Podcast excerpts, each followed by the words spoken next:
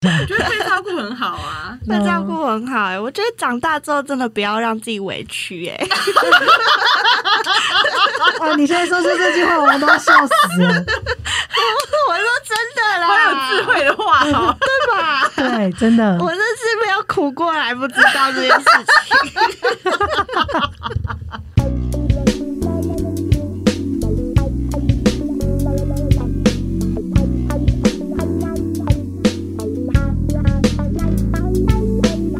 哎、我们每次忘记开场哦，对，欢迎收听星期三神经，我是唐。我是国，欢迎来到 Home Day Club。刚刚前面听到我们有特别来宾来到现场，最近很多特别来宾哎，因为我周遭的朋友实在太会聊了，所以我们不来找他们来聊个一两集，有点浪费这个录音室的空间对啊，这超赞的哎，每个人进来都觉得哦，好棒哦。而且我真的是有来宾的时候会特别亢奋，我跟你说，他跟我录音的时候都是这样。好，那我们今天要录什么？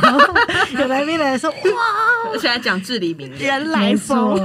那我们今天再度邀请到丁丁。Hello，没有再度，就刚刚到现在，我们一次录两集。那如果还不知道丁丁的故事的，请到上一集很感人。嗯，好听的故事。对那这集我们就一样邀请丁丁，我们就想说，上一集的主题故事在讲他的职涯相关的有趣的故事之外，那这集他可以来聊什么呢？其实是这个是我们很久以前就讨论过，嗯，然后他也一直对这样的议题是有感觉的。然后他一说他觉得可以聊这个时候，我就觉得太棒了。他主主动愿意聊这个，对那所以因为是要聊什么？一直没讲。我们就是最喜欢吊人家胃口对，。没错，你请听到三十分钟之后的，前面我们就来乱聊了。因为丁丁大家知道还不讲，大家知道是一个很活泼的人嘛，就是很开朗、很正向的人。但是其实人都是一体两面的，就像太阳呢，你有太阳就有影子，这样这么恶心的话我也讲得出来。然后 我真的好恶心哦，我刚刚屁股还痒。人人一体是有两面的，所以你有越快乐的时候，其实你也会有悲伤跟难过的时候。你越长一段时间把自己控制在要一个很亢奋、很高光的时候，你越容易往黑暗的地方走去。这样子，那丁丁其实在生命之中也经历过这样子的事情，但是因为丁丁现在已经有点走出来了，所以还愿意来跟我们分享这件事，我觉得是很棒的。所以今天这集我们就是要来探究。丁丁如何走过他的低潮？就每个人的高高低低不太一样嘛，对，因为毕竟每个人都会有光明面跟阴暗面的时候。嗯那我们就是一直追求那些光明面的东西，其实我们也会回头去看看那些阴暗面的部分，这样子。那光明面的故事，大家请听上一集。对，有够正向，赞！哎、我们我觉得这很赞哎、我们一次录光明跟黑暗两集哎、对呀、我们跟他在拍那个，之呃那个叫什么蝙蝠侠、对啊。而且我们就黎明升起，一，场电影一样，两个小时。没错，上下集给我听。啊再简单的介绍一下丁丁，万一你真的懒得听上一集，你就是真的有够懒。但懒得听上一集的话，我麻烦你剪。骂观众什么意思？你就是有够懒。听上一集没有懒得听的话，我们这边整理一下懒人包。那丁丁呢，他之前是在帮非营利组织工作，然后他要蛮多的时间都是需要帮忙这个组织去前进跟运行的。那运行的过程当中，他比如说要募集资金啊，或者是带领整个团队啊，他蛮多时候会在一个比较需要高能量的状态。那至于是什么组织，去听上一集有够好听。对啊，因为就前面有讲到，就是因为必须要让大家觉得说，哎，这个组织是有希望啊，或者是就是在做一些很正能量的事情，的确也是。但是你就会变成说，你要一直处在那个状态的时候，好像有那时候的自己会有一点偏执，会觉得不容许自己就是有太负面的那一块。那如果有的话，也会觉得说要赶快 cheer up 起来。然后，因为我觉得非营利组织有时候是这样，你你你必须要求一个组织的发展的时候，有时候你必须就会花蛮多时间在工作上面，然后再加上我本人又是工工作作狂狂，所以就会更加的投入。而且我那时候是认真，就是把整个团当成是一个自己很重要的事业在进行。你们就是那种使命感。就是他生命的全部了。对，对，这是我生命的全部。而且，就即便那时候我明明就还有一个老板，可是我真的都会在那一个就是整个团要怎样让他起来的那个很强烈的那个感觉里面。你就是这样才有办法把这整个东西带到那样子的地方，就是才有那个气场呢，你才有办法带动整个全部的人啊。是对，对，所以那时候就是我自己，现在回头看，我会觉得有点燃烧过度，因为我们那时候就是二零一八年的时候，我们组织就是比较想要就是做一个转型，就是从只培育青少年，变成说我们会带青少年做售票的演出这样子，所以那时候就会变成说是一个转型的话。就会更需要很多时间投入。那那时候我们想了一个办法，就是让我来担任就是这个第一出戏的女主角，然后搭配就是呃其他的就是不管是专业演员还是青少年演员，然后我们一起去重现之前我们带青少年做的戏这样子。为什么要找我当女主角？不是因为我特别漂亮还是什么的，是因为我已经在这个团已经。近十年了，大家一定都认识我，所以那时候就会想说，哎、那就是冲着一个形这样子象的角度行销的角度，就会觉得，嘿，是不是会比较好卖票这样？所以那时候我就想说，好吧，为了这个团，我就给他演下去。嗯可是因为我其实到后期，我是越来越不喜欢站在舞台上演戏，我就觉得说那个不是我的，我我就不太我觉得我不是很会啦，这样子。可是我那时候就觉得说，好吧，那既然这样是为了大家好的话，那我就来接好了。但但我跟你们说，这个我要先讲，他在那部戏里面其实演的蛮好的，嗯就是有有把事情叫你做好，你就是会做到一百二十分的那种，嗯对吧？因为我那时候真的蛮拼，而且因为那个个性跟我差非常多嘛，嗯那个角色的个性是比较阴沉一点，然后或者是他其实内心有一个很大的创伤，一直没有被处理，所以他是很爱很悲伤的一个角色的状态。就是我这个疯女人，就是要去演这种就是比较。内敛，然后压抑的这种状态的时候，其实我是很痛苦。对，整个人投入进去，我很投入。然后其实我现在回想，我觉得可能因为我也没有真的很好的方法，所以我觉得我只能蛮干，就是嗯我那时候就是蛮干就对了。然后通常演员可能你你会背自己的词，然后去知道你的对手词的上一句嘛，我整本给他背起来，好蛮干的，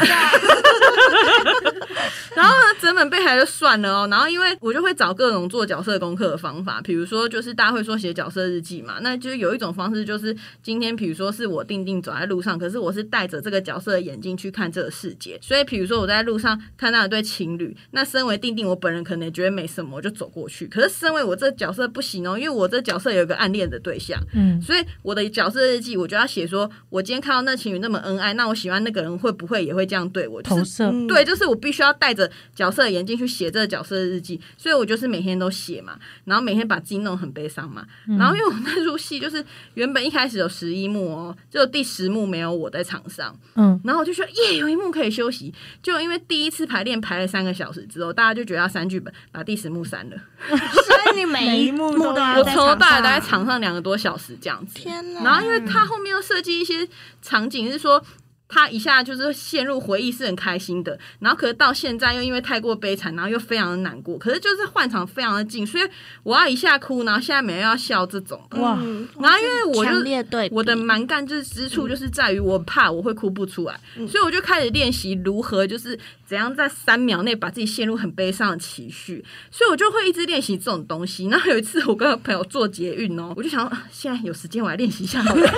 你还真把握，我天哪，你知道有时候做那淡水线就会做比较久，然后我想说哦，趁现在来练习一下，然后我就自己看窗外那边练习，然后后来我朋友在他人就在我旁边而已，嗯。他还传讯息给我说你还好吗？他不敢直接问你，他觉得我好像怪怪的，嗯。可是他不敢直接问我，因为你很少这样啊，然后他就传讯息问我，我一看到直接笑出来，就 对，所以我那时候就把自己逼到一个蛮紧绷，嗯然后因为我又觉得说这角色。我觉得他不应该，他应该要再瘦一点，所以我就是那那个时候大概每隔一天的晚上吧，我就会开始，就是晚上我就去外面走路，然后边走边把两个小时的剧本从头到尾背一次，这样子。好猛，好猛，我就开始这样走走走走，然后把它背完，我才会回家。它就是你生命的一部分呢。我真的就是蛮干的、对，很很猛。那你那时候要做其他工作吗？我那时候晚上排练，然后白天要推票啊。我的天好哪！累，角色要怎么转换呢？我就是还自己会打电话邀请贵宾说：“哎、我们有这个戏，你要不要来看什么？”然后一直推票这样。嗯，对，然后因为我们我们我们那时候是呃六月演，然后跟九月演，所以我中间又卡了那个戏剧节这样。哦，对，中间戏剧节也是要很劳心劳力的把大家召集在一起，对然后教会大家一些事情，对对对，然后再跳脱出另外一个角色，再回到那个角色里面。对，然后而 Oh 且我、我除了写这些日记什么，我还会写个东西叫暗场日记，就是第一场跟第二场中间不是会暗场嘛？嗯对，我就要把暗场的时候这个角色经历了什么，我也会写出来。哇！所以说第一场跟第二场戏中间，假设过了三个月，你要想这三个月它到底发生了什么事情？对，当然不会一天一天想，懂可是可能就会想说，哦，中间发生什么事才到这边。懂。然后因为有时候会有一些那个穿插的回忆场嘛，所以我就要开始想，OK，所以第几幕的时候是几岁？那我从这个几岁到这个几岁中间，我发生什么事情？你会做个设定，然后会一直把跟我演对手戏那个人叫出来，说，哎，我们今天练习这个。因为跟我演对手戏那个人，他要跟我也是演很好的朋友，可是我们其实很不熟。哦，对这也是一个挑战。对，然后有一场要演什么坐公车，大家在那边聊天，我觉得 太尬了，超尬。然后我就我就说，那我们这天来对一下，还我们这天来坐公车，我真的有想要跟他约坐坐公车哎、可是后来我是自己坐啊，我自己去坐。对，然后就是，但是我们就会练习，然后一直把它拉出来练习，然后设定什么的。那时候就是很疯啦，对，然后就变成说每天都是这样耗在里面的这个状态。然后后来戏演完之后，又紧接着当下一档戏的制作人，又要卖票啊，干嘛？嗯，对啊，然后就变得很紧凑。没有休息的空间，嗯你不断在身心灵，对你不断在角色当中切换，对，然后嗯可是那时候就会觉得说没关系，就凭这一次，就是至少他一开始绝对是要让他很好这样子。嗯，那时候是这样的心态。然后我后来这样的燃烧之后，我差不多到二零一九年又开始得忧郁症。你怎么你怎么呃发现自己的状态不在这个频率上的？这好难哦，很，难，因为只会觉得心情不怪怪的好或怪怪的。对，对然后提不起劲，因为我这戏演完是九月嘛，然后后来到十一月要演下一出戏做制作的时候，这个区间我就一直觉得自己很烂呢、就是会一直觉得自己事情没做好。不管做什么事情，你会这样跟自己对讲，。不管做什么事情，我都觉得我真的事情没做好，嗯就一直觉得自己没做好。后来就是呃，即便哦，我们十一月的戏，我把节目本全部卖完了。就是有在演戏就会知道，你要把节目本卖完，其实可能稍微偏难，嗯因为那个东西大家不一定会想花钱买。这样，我把那些节目本都卖完了，照理来说，以现在我来说，我就会觉得我那时候还蛮厉害的啊、可是我卖完我也没有高兴哎、我就觉得我还是做的不好，就是各种会开始否定自己这样子。那那你有嗯发现你自己的不一样吗？还是是别人提醒你的时候你才发现到的？我自己有发现，你自己有发现？然后我就会觉得自己每天都是很焦虑，比如说就也会觉得说啊、快三十岁了还是什么，就是会有那个年龄的焦虑。嗯然后我那时候又被选到加入一个组织，嗯然后那组织就是里面很多厉害的人。那你看这些厉害的人，你会觉得自己非常渺小。我还会病态到，就是我去看那些会发言完回家，我会很后悔我讲的这些话，因为我嗯，会觉得我刚才讲什么，人家一定觉得我很白痴。开始检讨你自己，对，会这样自责这样子，然后会一直觉得自己不配在那里面，大家都好厉害，我就是追不上他们这种。嗯因为我们那组织就是很多优秀的青年啦。就后来是我大概到二零一九的一二月的时候，我就一直觉得，我觉得我每天都站在深渊里面，就是你真的会想象你你全身周围都黑暗，然后你站在一个漩涡里面那种感觉。连生理上也有出现反应吗？比如说容易比较手抖啊，或者是手抖是后来，后来，对，哦我是一直发现自己有这种感觉，然后有一次我真的下定决心要去看医生，是因为我有一天晚上大概凌晨两点的时候，我就起来，然后起来就算了哦，我听到我自己在尖叫、欸，你听到你自己的我听到我自己在尖叫，而且我是抓着我的头，我是这样、嗯啊这样子，我在干嘛？就是你当下你也有人自己有点吓到，嗯，因为你从来不会这样，然后被自己吓到这样。对，在尖叫的前面，我是只有说会凌晨醒来而已，然后可能凌晨醒来，然后想想，觉得好好焦虑，开始在想我什么事还没做，会列一些东西，可是写的都是很乱的，根本不知道自己在写什么。然后是到那一天突然就是尖叫，有一个事件发生了，对然后觉得不行，我们明天就要立马去看医生。然后后来就刚好就是有，我就有去看了一家身心科，这样。其实我每次讲这件事情的时候啊，不管是医生还是身边的人，都说：“哎，你还蛮勇于面对的，怎么会你发现你就去看医生？”我那时候也跟医生很坦诚，我就说我可能有点出状况。基本上，你可能肚子痛，你会去看肠胃；你头不舒服，你会去看耳鼻喉。那我现在心里不舒服，我觉得我就是面对我来看你。对，我就觉得就这样啊。很正确的观念。真的，你不要去想说什么很丢脸什么，我觉得没有，就是你哪里有状况，你自己意识到那很好，你就去找专业。我的想法是这样，嗯，所以我那时候就有去看。可是我看第一家医生，后来我又觉得我不太适合。你你这个也超级厉害，因为通常现在就我们这个年纪的啦，就已经开始知道说，哎、生理心理状态出现问题，应该要求助，不管他是用什么方法求助。那他如果决定要去身心科，那个可能有些人看一次他就觉得没有用。他就放弃了，嗯，他就会觉得，嗯、那这个没有用。可是其实有时候你去急诊挂肠胃科、看骨科、看甚或是你要做癌症检测，你也不一定会知道一个医生吧？而且我觉得你很厉害的是，你知道你自己要什么，这个是重点。就是，嗯或者是你知道你自己不要什么，因为你会知道这个东西跟你不适合。因为有些人会觉得他好像接触到，他觉得不适合，可能不是因为这个医生不适合，他可能会觉得是他自己的问题，所以他就不看。我觉得说你男朋友你都可以一直换，一直换女朋友，你也可以换到换到你都觉得适合的，你才要长久走下去。那为什么看医生不是？确实，对，那我那时候也是觉得第一间医生对我没有什么帮助，所以我就上网查，然后再去自己换一间。要怎么发现医生对你没有帮助啊？就因为你是有看过医生的人，然后果果是在另外一个角度的人，那我们可可以各自描述一下不一样的观察吗？比如说你是怎么发现你不适合，哎、这个人好像没那么适合我。因为我那时候就觉得我在讲话的时候，医生眼神有点迷离啊，哦想说他没有专注在你身上。对，然后我就觉得他可能自己也有一些生活的压力，哦我就想说他可能医生自己可能也有一些状况，当然这是我自己的解读。嗯，我自己对啊，我可能因为我那时候就是这样感受，所以嗯我最大嘛，我也是付钱的人，对 所以，我就会觉得他可能眼神有点迷离啊。那我想说，好，那没关系，我再换别的看看。嗯那我那时候就换到第二家，那第二家的那个医生，我去看我才知道，就是呃有分精神科医生是开药的嘛，然后嗯另外一种是智商，就是听你讲的。一开始绝对都是先开药，医生跟你谈一下，然后才会你如果要。智商的需求，他会推荐你就是给谁给谁这样子。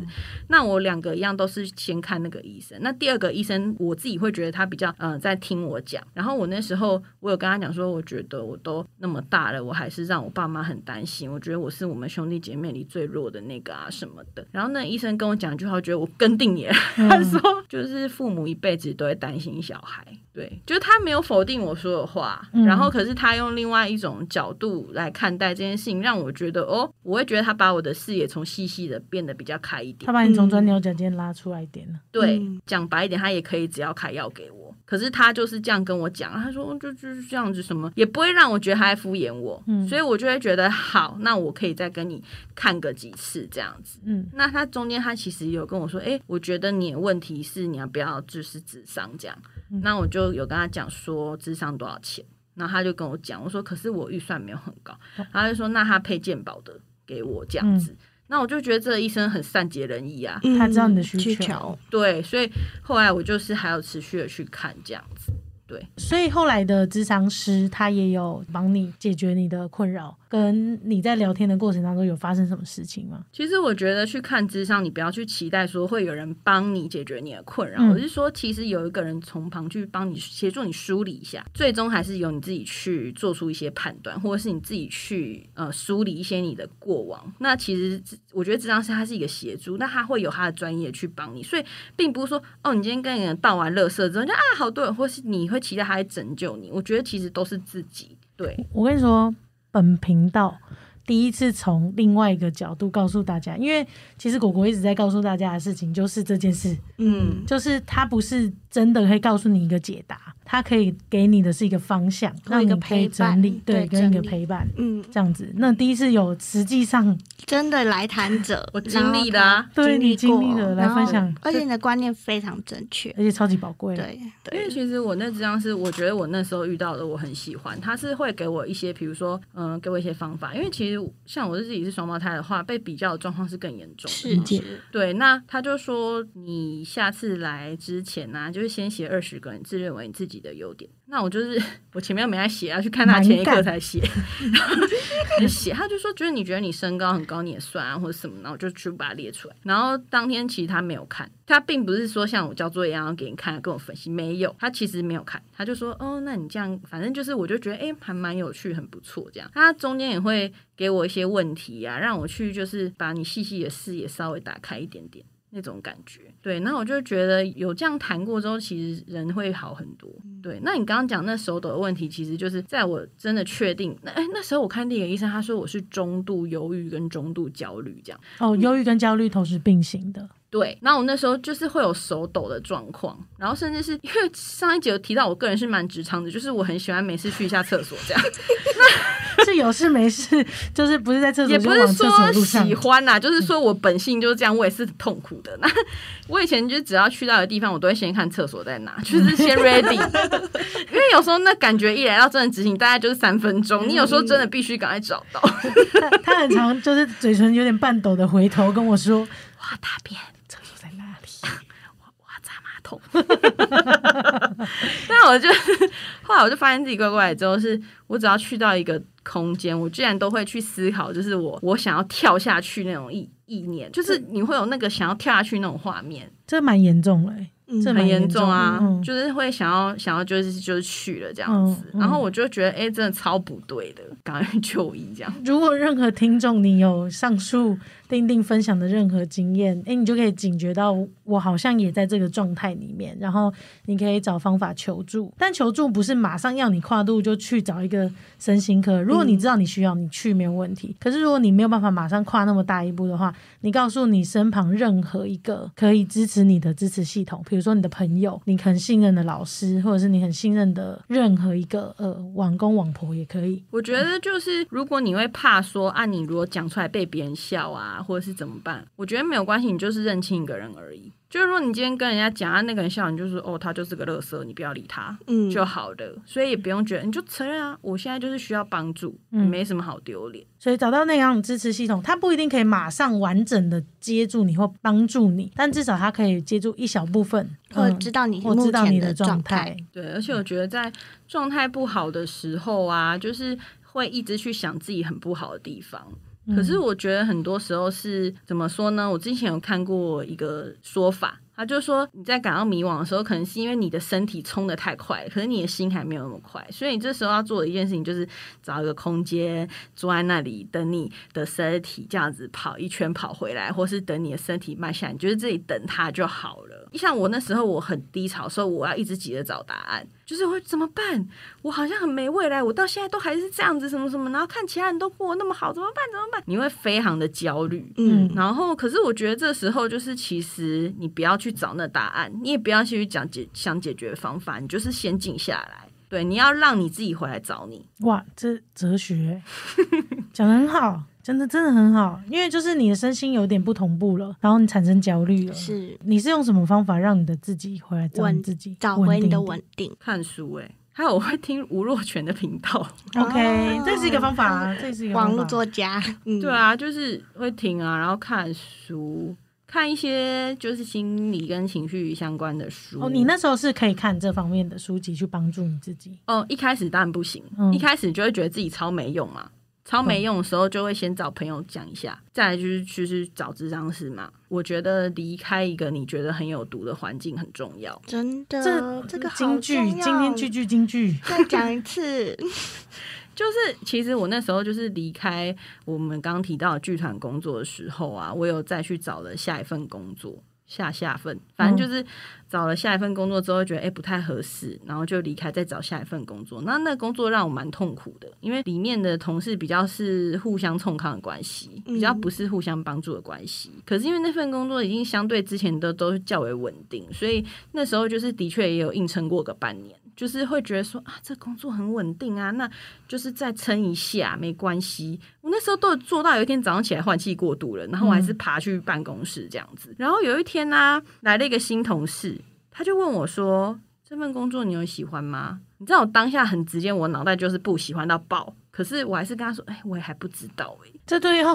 职场者的丁丁要讲出 跟心里想的完全不一样的话，有点难度，对，很。难。”然后我隔天又去提离职了。因为我就觉得我内心都已经那么大声了，我现在是在装什么？因为我 我就，但是其实说真的啊，就是其实当初我找到这份工作，我爸妈是蛮开心，因为他们就觉得啊，终于有个稳定在他们的世界观里面。嗯但是我我我内心就我就觉得不行了，所以我就当下我就隔天我就去提离职嘛，然后就做一个月以后这样子。后来我就什么也没讲，我就等到最后一天上班，全部东西办完了，回家还说我离职。然后因为我就觉得那对我来说就是有毒的环境，因为像我是从小到大都会很容易自我检讨跟自责的人，我就觉得这东西一时半刻我也改不了。所以像我现在在新的工作，我还是有时候会这样，我还是遇到的时候我会骂自己说怎么会这样子。但是我觉得这时候已经会有另外一个声音会跳出来说：“没有，我觉得其实以你现在这状况，我觉得你也做的不错。那是不是从错误里面学习？我们是学最快的，所以你不需要把这看成是一个很恐怖的事情。就就我觉得可能开始会自我对话之后就会好一点。嗯，嗯自我对话也是你在这中间学到的一个新方法，对吧？嗯，而且我就觉得，像我之前不是会写角色日记吗？对，我就觉得把这个东西拿来用啊，比如说你就套一个比较可以自我接纳的滤镜嘛，嗯，就是今天我犯这个错，但其实这个错可能让我学会了什么。我觉得这就是我可以把它当成呃我的一个角色日记来写啊。那是不是就会变成说，这样让这个比较呃和缓的这个角色可以进入我世界里面？确实，它就也是一种方法。真的很实际耶！嗯 我第一次啊，我第一次从这个这个地方听到因为其实个案内心的变化，我不一定真的都有办法理解完全的参与到。对对，因为他可能是在最前期的时候来找你，他可能在中期的时候遇到你，对，然后或许你能有幸陪到他在后期慢慢好起来的时候，但他并不会真的这样子分享。对对，而且那时候我后来，因为我那个工作不太顺，我再去找另一个智商师。我觉得他给我一个观念很好，就是我发现我以前都会觉得人生一定是一条线这样慢慢慢慢往上，但是其实人生是会有高低高低高低的。嗯嗯，并不会一直这样子往上，所以你不要焦虑，觉得说什么？难道这就是我最好的状态了吗？嗯，我以后如果没那么好怎么办？我就觉得不用担心这个，因为你一定会有不好的时候，会有好的时候。其实离开那一份十年的工作的时候，我自己内心是觉得我想要去做做看不同的东西，因为我就很怕，我就是这辈子就是十年一直十年，然后再往上一直都待在这里的话，嗯我其实很怕我自己会停滞，因为其实我当那十年工作，我等于是。我人生没有写过履历，没有面试，我是直接进这份工作，然后就这样做十年，没意外就一直做下去。可是我就觉得不许，我我还是想要经历一些就是这些过程。可是那时候其实很多人都跟我说，你这样很可惜，你看这里被你弄得那么好啊，嗯，就是沉没成本啊，大家都这样觉得啊。对，就是我看到你是你就是最发亮的时候啊，什么什么等等的。那其实我我就会觉得说，嗯，那的确是一段我很好的，可是难道他很好之后，我延续他就是我的义务吗？我还是想要有一些不同的尝试啊。所以我就觉得，即便是痛苦也好，然后是呃灿烂也好，我就觉得毕竟都选了嘛，你就这样子啊。生命是你的，对，嗯然后我觉得很有趣的事情是，其实我经过这些，我也的确写了履历去面试啊，等等之类的。你知道后来就有那个青少年机构教我去教青少年怎样写履历，对，跟怎样，他们就是说怎样学着自我形象跟表达，其实它就是可以变成自我表达，你就可以把它用在面试里，自我形象你就放在履历里面。然后真的，我又会教一些表演，所以我就会把这些啊，感觉好像很应试的东西，把它变得比较有趣。很适合你。